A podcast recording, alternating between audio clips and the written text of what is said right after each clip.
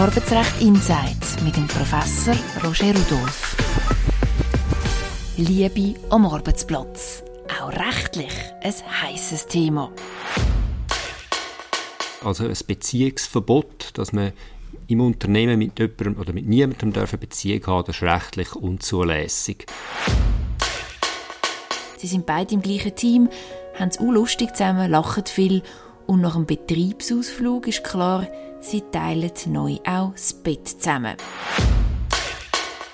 Wenn so ein erstes zartes Nachkommen äh, stattfindet, erste E-Mail, vielleicht mal geht Nachtessen, das ist sicher noch nicht der Zeitpunkt. Das kann man zwar vielleicht bitter und altmodisch finden, aber Arbeitgeber die haben das berechtigtes Interesse, dass eine rein professionelle Grundhaltung im Betrieb stattfindet. Liebe am Arbeitsplatz, rechtlich gesehen. Wo verliebte Arbeitsgespänli besonders aufpassen und wie Arbeitgeber können auf Liebe am Arbeitsplatz reagieren, das weiss der Professor Roger Rudolph im Podcast Arbeitsrecht Insight.